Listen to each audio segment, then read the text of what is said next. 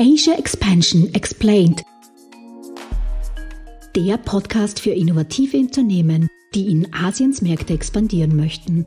Country Insights, Expertinnen-Know-how, Best Practice Cases und spannende Karriere-Talks für einen erfolgreichen Markteintritt. Es ist die 50. Folge und wir haben gerade mit der Israel-Serie gestartet. Die ersten Markteinblicke haben wir bereits vom Wirtschaftsdelegierten in Israel erhalten und heute blicken wir in die Do's and Don'ts of Doing Business. Darüber hinaus schauen wir uns auch die kulturellen Unterschiede zwischen Israel und dem österreichischen bzw. europäischen Markt an. Dazu freuen wir uns auf unseren heutigen Gast Tanja Sternbauer. Als Co-Founderin von The Female Factor ist sie im österreichischen Startup-Ökosystem ebenso sehr bekannt.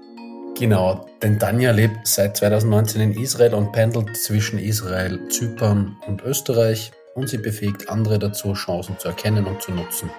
Als Unternehmerin wurde sie unter anderem als Female Role Model in Europa ausgezeichnet, zu einer der 100 einflussreichsten Geschäftsfrauen Österreichs ernannt und gewann den Startup Hero Award.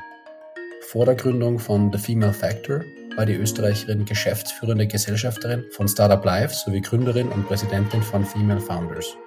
Tanja hat einen Bachelorabschluss in Entrepreneurship, gründete im Alter von 25 Jahren ihr erstes Startup und ist mittlerweile auch als aktive Mentorin für Startup-Unternehmen tätig. Und Tanja ist auch selbst Podcasterin. In ihrem Podcast InSync, the Podcast Connecting Business and Spirituality, spricht sie offen über ihren ganzheitlichen Ansatz in Sachen Führung. Heute wechselt sie aber die Seite und teilt mit uns ihre Erfahrungen in der israelischen Geschäftswelt und gibt uns den ein oder anderen Tipp zu den Do's and Don'ts of Doing Business in Israel. Herzlich willkommen bei uns im Podcast, liebe Tanja. Liebe Tanja, freut uns sehr, dass du heute bei unserem Podcast Asia Expansion Explained dabei bist. Heute zum Thema Do's and Don'ts of Doing Business. Bevor wir jetzt in die ganzen verschiedenen Fallstricke und kulturellen Unterschiede reinstarten, kannst du dich unseren Zuhörerinnen und Zuhörern ganz kurz vorstellen? Ja, danke, dass ich dabei sein darf. Also mein Name ist Tanja, ich bin eine der Co-Gründerinnen und Co-CEOs von der Female Factor. Ähm, das ist eine internationale Plattform für angehende Führungskräfte, weibliche angehende Führungskräfte, wie vielleicht der Name verrät. Uns gibt es seit 2019 und ähm, das ist nicht mein erstes Startup sozusagen. Ich glaube, mittlerweile ist es das vierte Venture, ähm, in das ich mich so begeben habe. Bin seit, glaube, über elf Jahren im Startup-Bereich tätig und diese Startup-Reise hat mich quasi auch von Österreich nach Israel gebracht. Und ähm, ja, seit ähm, 2019 lebe ich quasi mit meinem Startup remote zwischen Israel, Wien natürlich und Zypern.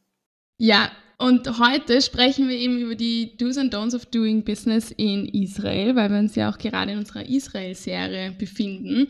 Und Tanja, jetzt ist das eben nicht dein erstes Venture. Also du hast da auf jeden Fall schon sehr, sehr viel Erfahrung. Warum hat es sich denn damals 2019 nach Israel gezogen? Also was hat dich an Tel Aviv, Israel fasziniert? Also super Frage und äh, super Werbung für Gin, weil ich vor, ähm, ich glaube 2016 war mein erster Trip nach Israel zum Spaß. Also damals war ich ja noch jünger. und ähm, da hat mir die Werbung quasi irgendwo in, glaube in einem Auer-Magazin zu irgendeiner anderen Destination so dieses Interesse geweckt und da war Israel als Partydestination angepriesen und ich so, super, das machen wir zu meinem Geburtstag. Und das war mein so erster Trip für drei Tage. Ich habe es furchtbar gefunden, habe überhaupt nicht mit dem Land connected ähm, oder mit der Stadt. Wir waren halt nur in Tel Aviv damals. Ähm, und ich habe mir damals geschworen, das war Jänner 2016, so schnell komme ich dann mehr zurück und wenn dann vielleicht in fünf Jahren, wenn diese, also dieser Stadt oder aus dem Land was geworden ist, ja. Man muss dazu sagen, für jeden, der noch nie in Israel war, ist es, oder vor allem auch speziell Tel Aviv, ähm, es ist so ein Hotspot und ein Mischmasch an unterschiedlichsten Eindrücken. Also von wirklich den runtergekommensten Gebäuden bis zu natürlich Skyscraper und Meer und allem drum und dran. Und genauso gemischt sind die Leute dort. Und für mich war das aus Österreich kommend natürlich, ist man irgendwie schönere Sachen gewohnt. Und für mich war das damals so ein äh, Kulturschock eigentlich wirklich, ja. Aber das Leben ist immer, kommt natürlich anders wie gedacht. Und ähm, ein paar Monate später, ich war damals als Managing Director bei Startup Life. Das ist, ähm, war das führende Early Stage Acceleration Programm für Startups im europäischen Raum und Headquarter eben in Österreich zuständig. Und wir haben damals das Angebot eben via Wirtschaftskammer und Chin bekommen, zu Go Tel Aviv zu gehen. Und ich habe dann gedacht, pff, wirklich, na, nochmal Tel Aviv.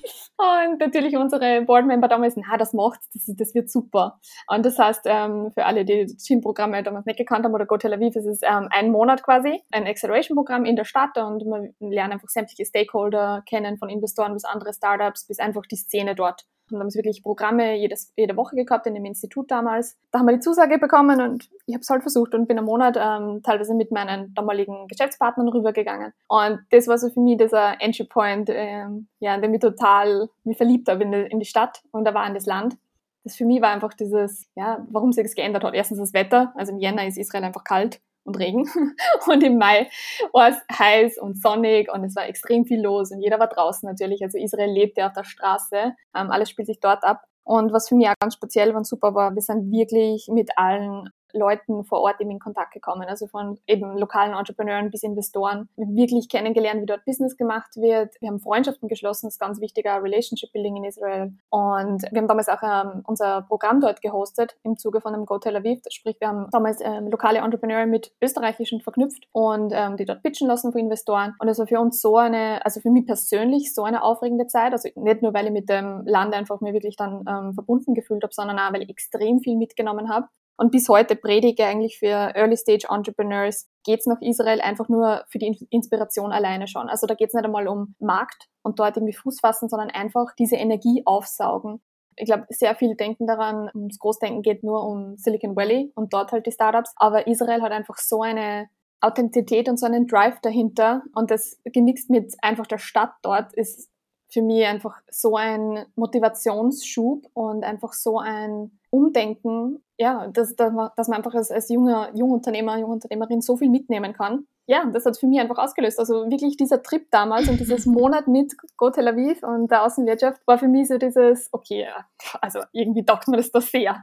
Und ich glaube, das war zum ersten Mal, wenn ich gesagt habe, so, das ist irgendwie so, it feels like my second home. Und das habe ich sehr lange nicht gehabt. Und ich bin ähm, wirklich viel am Reisen gewesen, in unterschiedlichen Städten ähm, in der Welt gelebt. Aber das erste Mal nach vielen, vielen Jahren in Wien, dass man gedacht hat, hm, irgendwie wäre das was da zu leben. Und definitiv die Kultur dort, die Leute, das Wetter natürlich. Also die Kombination von dem Gefühl, dass du dort einfach auf Urlaub bist, aber gleichzeitig diese Businesswelt so stark vertreten ist, dass du beides verknüpfen kannst, das habe ich irgendwie in keinem anderen Land bis dato kennengelernt. Ja, also meine sehr ausführliche Love Story zu Israel. Man sieht, ich bin immer nur sehr fasziniert darauf. Super, super spannend, der Turnaround, den du da gemacht hast. Ziemliches Commitment äh, nach einem Go Asia oder Go yeah. Tel Aviv Programm dann gleich äh, in die Zielregion zu besiedeln. Und ich habe dann tatsächlich mit Startup Life damals, ich war noch sehr lange bei Startup Life, ich bin erst ähm, vor zwei Jahren bin ich dann ausgestiegen. Und ich habe wirklich viele Programme darauf aufbauen lanciert, ähm, habe im Zuge dessen mit den ähm, Jungunternehmern von der AWS, die habe ich auch mit rübergenommen, also ich wirklich mhm. viele Programme mitgestaltet, einfach weil ich wirklich gefunden habe, hey, Österreicher, Österreicherinnen können von dem Mindset einfach, die Israelis haben, super profitieren. Und das ist halt für mich so ein, dieser Riesenunterschied. Ich finde halt in Österreich, oder das war halt von mir ausgehend, aber es ist, finde ich, immer noch so, war immer sehr Kleindenken und sehr Österreich- und Deutschland-marktorientiertes Denken. Und das war für mich also ein mhm. Riesenunterschied zu Israel, weil, naja, wie wir wissen, ist Israel umgeben von hm, ein bisschen ähm, nicht so Freunden. Ne? Und ähm, das ist so, so das Thema dort, dass halt jeder sofort an andere Märkte denkt, wenn es um, um die Expansion ähm, geht. Und da geht es gar nicht darum, dass man den israelischen Markt am Anfang penetriert, sondern dort ist sofort, okay, USA, China oder asiatischer Markt oder Europa. Und das ist sowas, was mhm. ich immer definitiv mitgenommen habe. Ähm, und das war sehr spannend, dieses Unterschied zwischen den beiden Märkten. Und vielleicht auch historisch bedingt, die mussten halt immer Probleme lösen, nicht? Natürlich. Vielleicht denkt man dann unternehmerischer.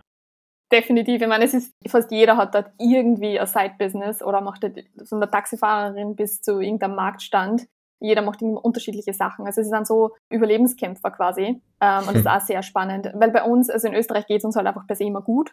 Und da sind wir halt eher bequemer. Das war immer so mein Eindruck. Und deswegen viel, fühlt man sich aus meiner Sicht zum Beispiel in Österreich nicht so getrieben, dass man vielleicht mehr erreichen muss oder mehr, machen möchte, mehr probieren möchte. Und in Israel mhm. ist es ja ganz anders. Da, da gehört einfach dazu, dass man sich für verschiedene Dinge einsetzt und versucht, uh, Businesses zu starten.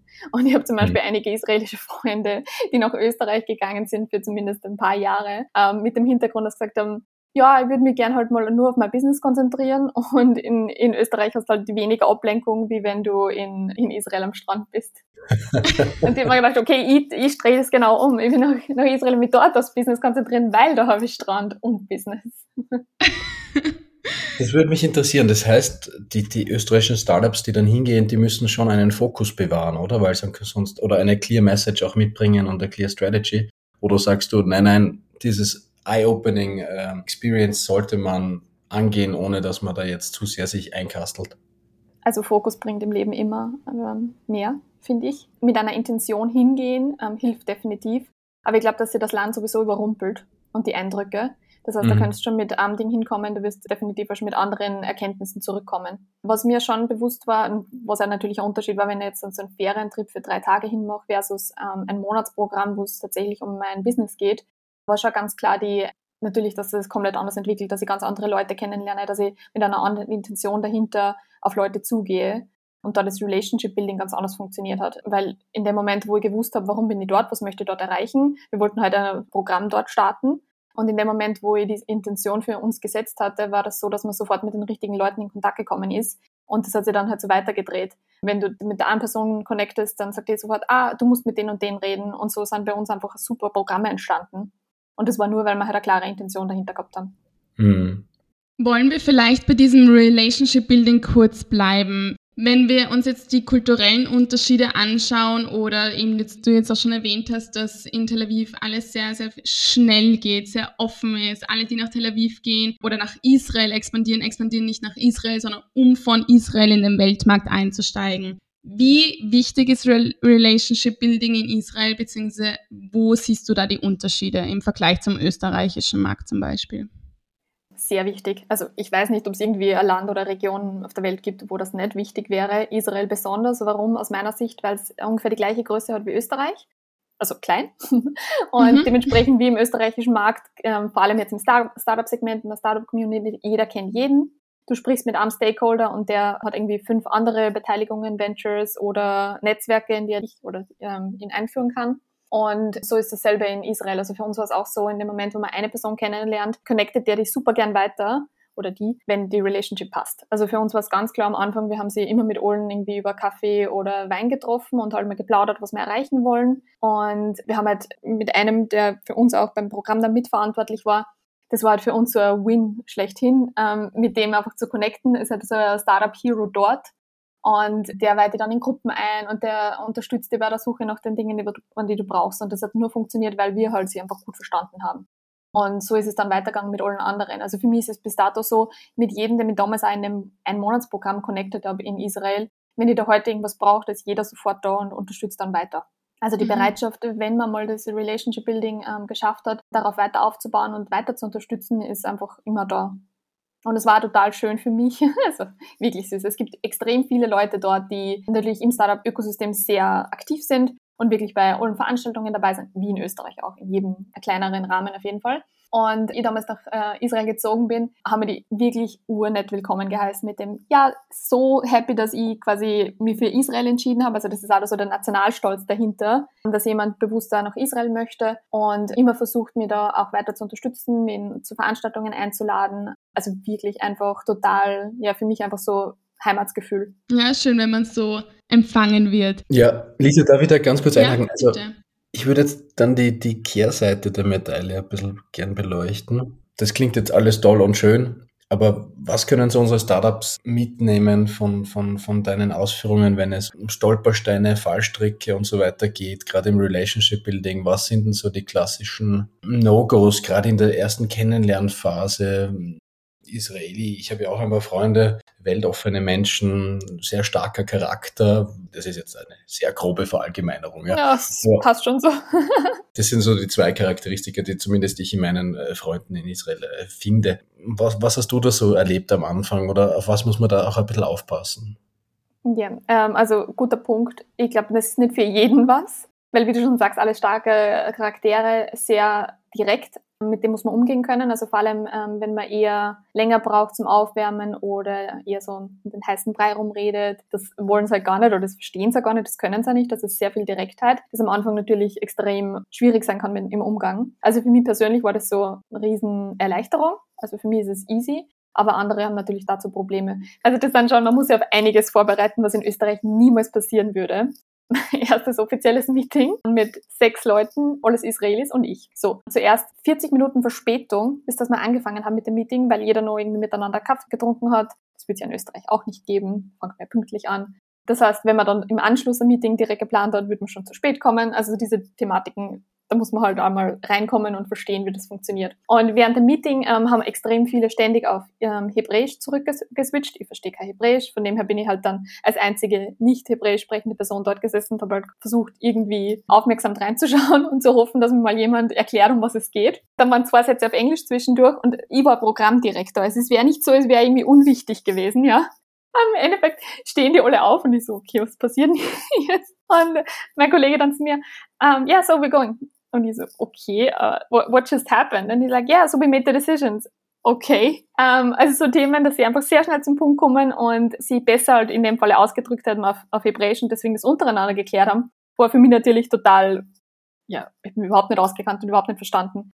Und das braucht schon eine gewisse Autorität dann und eine gewisse Selbstsicherheit da dann aufzutreten. Also das war das erste Meeting. Ich habe natürlich total überrumpelt gefühlt ähm, habe mir das auch erst anschauen müssen und habe dann bei den natürlich Follow-up-Meetings bewusst anders reagiert und gesagt, hey, okay, ich würde das, können wir bitte bei Englisch bleiben und äh, ich hätte es gerne am Schluss erklärt und abgesprochen im gesamten Plenum und nicht, dass jemand einfach aufsteht und geht.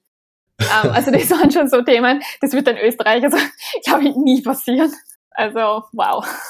Aber ja, ich meine, das sind halt so Anekdoten. Ich glaube halt, wenn man, wenn man anfängt, Business-Meetings zu lancieren, dass man vielleicht klein anfängt, wie immer, und dann sie hocharbeitet zu wichtigeren Kontakten, damit man einfach ein bisschen Gefühl für die Leute dort bekommt. Aber das heißt, die, in Israel kommt man schon sehr schnell zum Punkt. Ja, sehr schnell. Weil ich glaube, das ist ja auch dieses, äh, wenn man sagt, aus dem, aus dem Jiddischen ja auch im Tachlis sprechen. Also das ist äh, wahrscheinlich dann genau das, was auch in Business Meetings dann der Fall ist. Mm, genau. Hast du hier auch Unterschiede oder gewisse Verhandlungstaktiken gesehen? Oder wie, wie gehe ich in, wie verhandle ich richtig in, in Israel? Gibt es da irgendwelche Do's and Don'ts, die man beachten muss?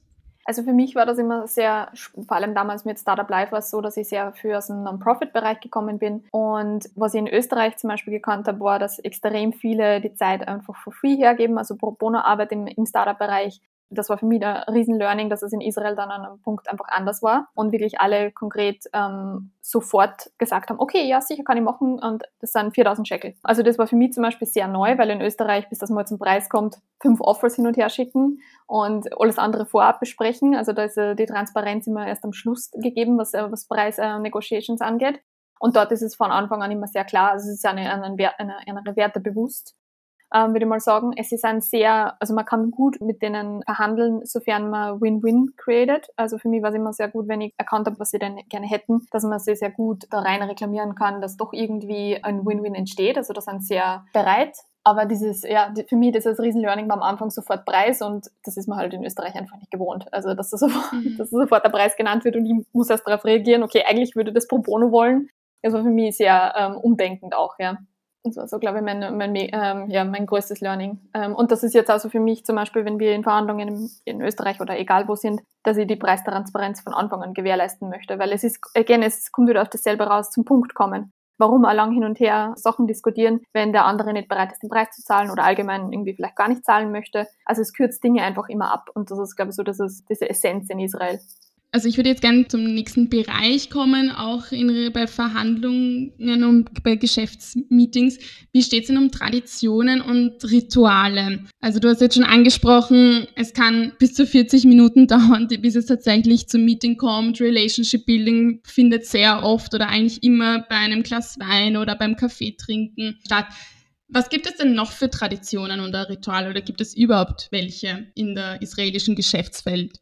Ich meine, ich kann nur für, für die Generation von mir sprechen. Ähm, keine Ahnung, ob es dasselbe ist, wenn man vielleicht ähm, älter oder noch wieder jünger ist, aber für mich war es sehr oft so, und vor allem im Startup-Bereich, dass es wirklich mit denen gut versteht und dementsprechend dann zum Essen eingeladen wird. Das war zu Family-Themen. Sie haben halt viele Holidays ähm, im religiösen Bereich, wo halt die komplette Familie zusammenkommt und Freunde. Also das war für mich sehr oft der Fall, dass ich einfach da dabei sein kann was super schön ist, super spannend und halt extrem viel los ist. Also das ist vielleicht auch was, wo man in Österreich das eigentlich nicht hat. Also ich glaube, ich bin noch nie in Österreich wirklich zu einem Family-Essen eingeladen worden von Geschäftskontakten, wenn ich mich jetzt recht erinnere.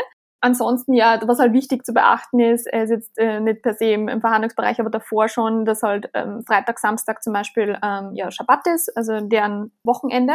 Und das ist auch was, was man, was sehr spannend ist, weil es in Österreich, in meiner Branche, wieder im Startup-Bereich, ist eh jeder fast immer rund um die Uhr eigentlich gut erreichbar. Und wenn dann, okay, beantwortest halt die E-Mails am Freitag nicht mehr, Freitagnachmittag oder abends, übers Wochenende und antwortest dann am Montag. Für mich war es sehr spannend, einige, auch der jungen Generation, die halt doch religiös leben, bewusst gesagt haben, ähm, ja, please do not contact me on Shabbat. Die haben halt einfach kein Telefon dabei, also alles ausgeschaltet, also diejenigen, die Shabbat praktizieren, ist halt ähm, quasi keine Elektroniker. Und das ist schon spannend, so vor allem wenn man in einer schnelllebigen Zeit lebt und das eigentlich gewohnt ist, vor allem jetzt, wir sind im Eventbereich tätig gewesen, ähm, wo eigentlich ist, also eigentlich diese Respondents da sein muss und das war halt dort gar nicht. Das war sehr spannend, dass sehr viele das wirklich pflegen und dementsprechend halt dann wirklich oft sind.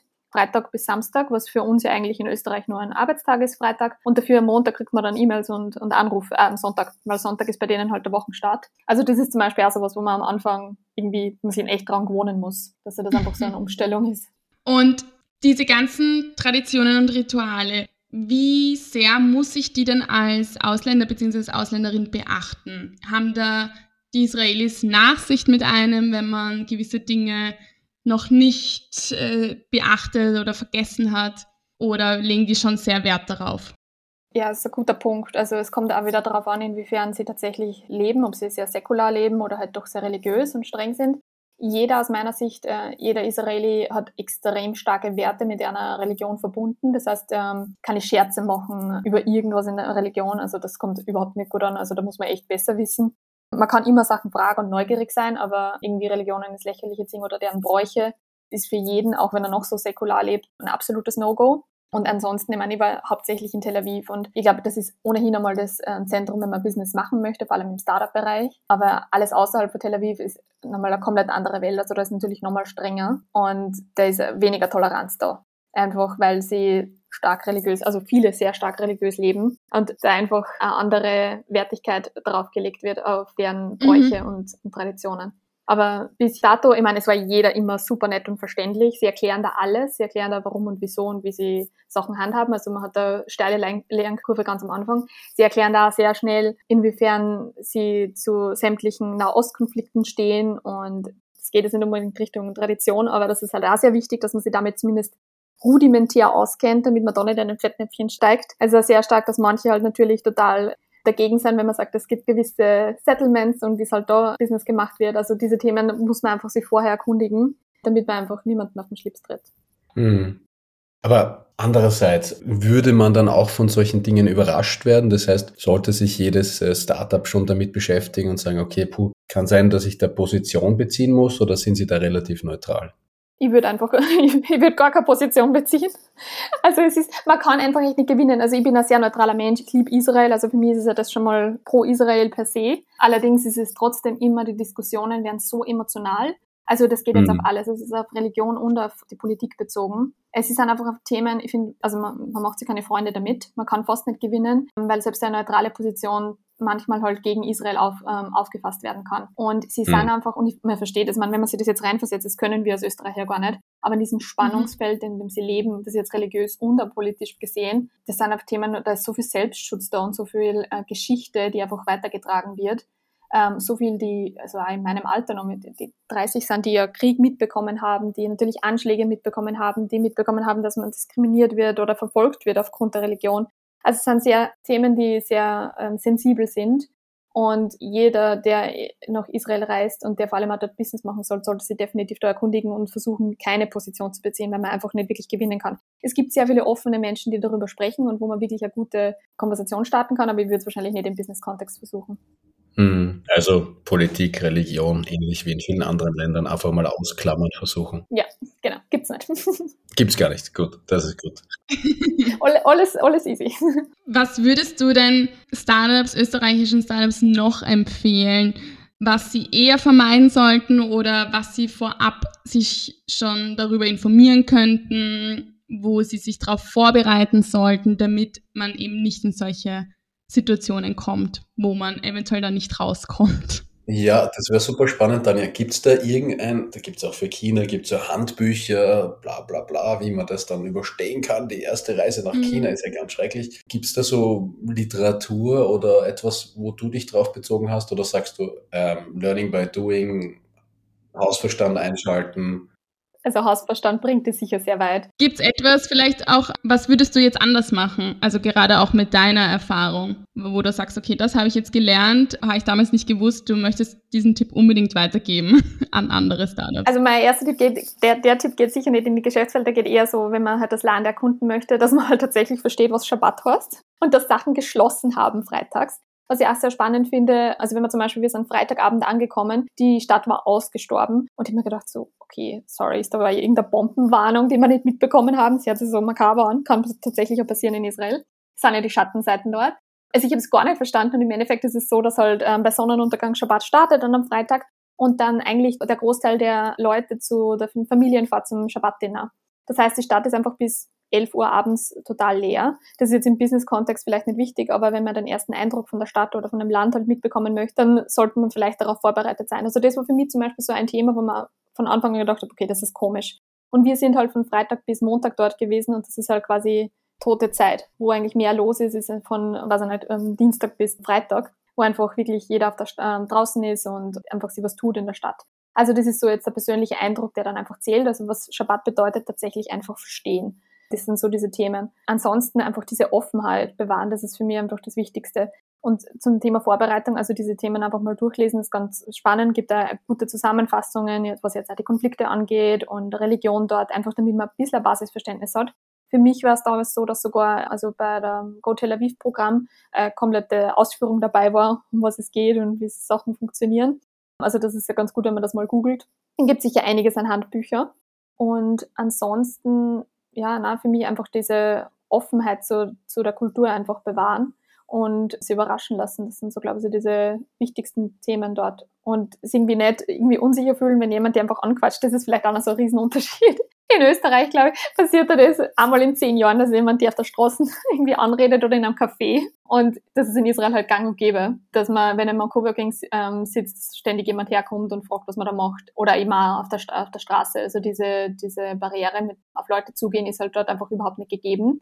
Und ganz viele wollen das halt nicht. Also diese Themen da offen bleiben und einfach, ja, wissen, dass es eine andere Kultur ist, glaube ich, hilft mhm. schon sehr. Bevor wir dann zum schon recht bald zum Abschluss kommen. Was war denn das Spannendste, was du in Israel tatsächlich beruflich erlebt hast? Also was war das spann vielleicht das spannendste Business Meeting, was, was so nicht in Österreich hätte stattfinden können? Oder gab es irgendetwas, was du gesehen hast beruflich?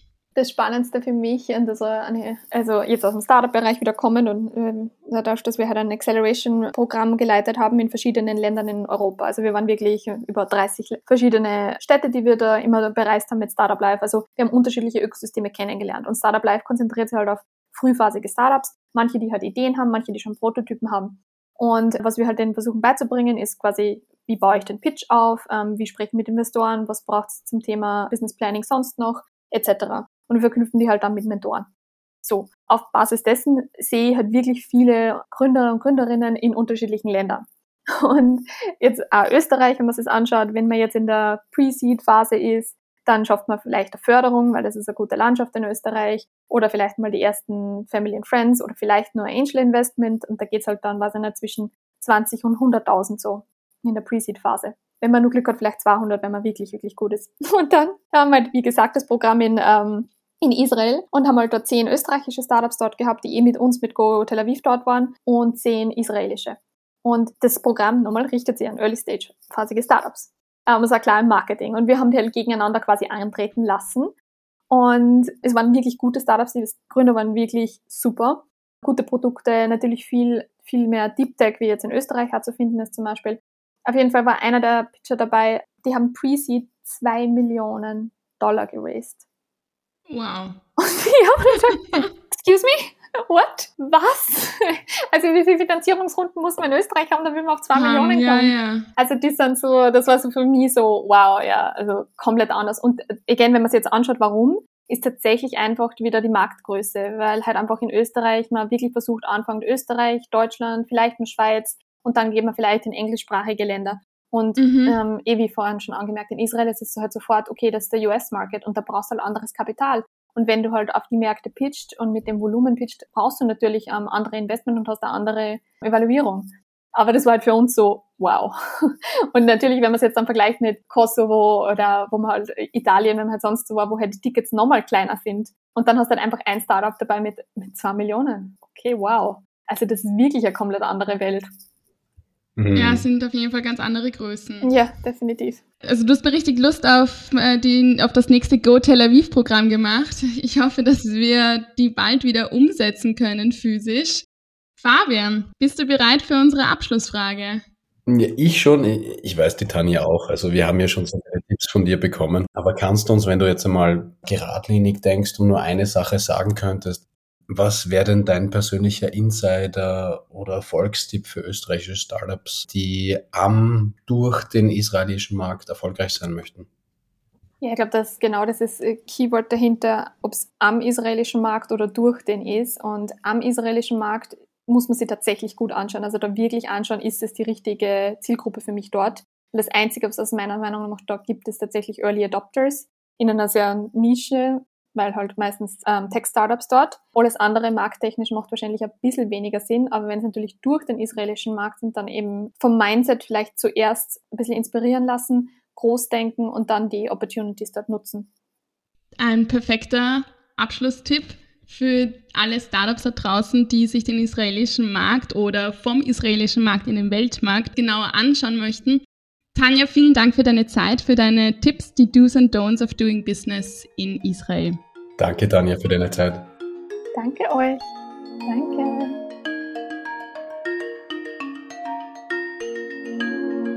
Liebe Zuhörerinnen und Zuhörer, wir sind schon wieder am Ende unserer heutigen Folge angelangt. Wir freuen uns, wenn ihr auch nächste Woche wieder mit dabei seid bei Asia Expansion Explained. Das war Asia Expansion Explained, Ihr Podcast für eure Internationalisierung nach Asien. Ihr habt Fragen, Anregungen, Wünsche? Dann schreibt uns unter podcast.gin-austria.com. Weitere Infos zu den Startup Services von Global Incubator Network Austria findet ihr auf gin-austria.com. Ready for the next steps? Go big, go global, go Asia. Dieser Podcast ist eine Kooperation zwischen Jam Solutions und dem Global Incubator Network Austria, ein Förderungsprogramm des Austria Wirtschaftsservice und der österreichischen Forschungsförderungsgesellschaft.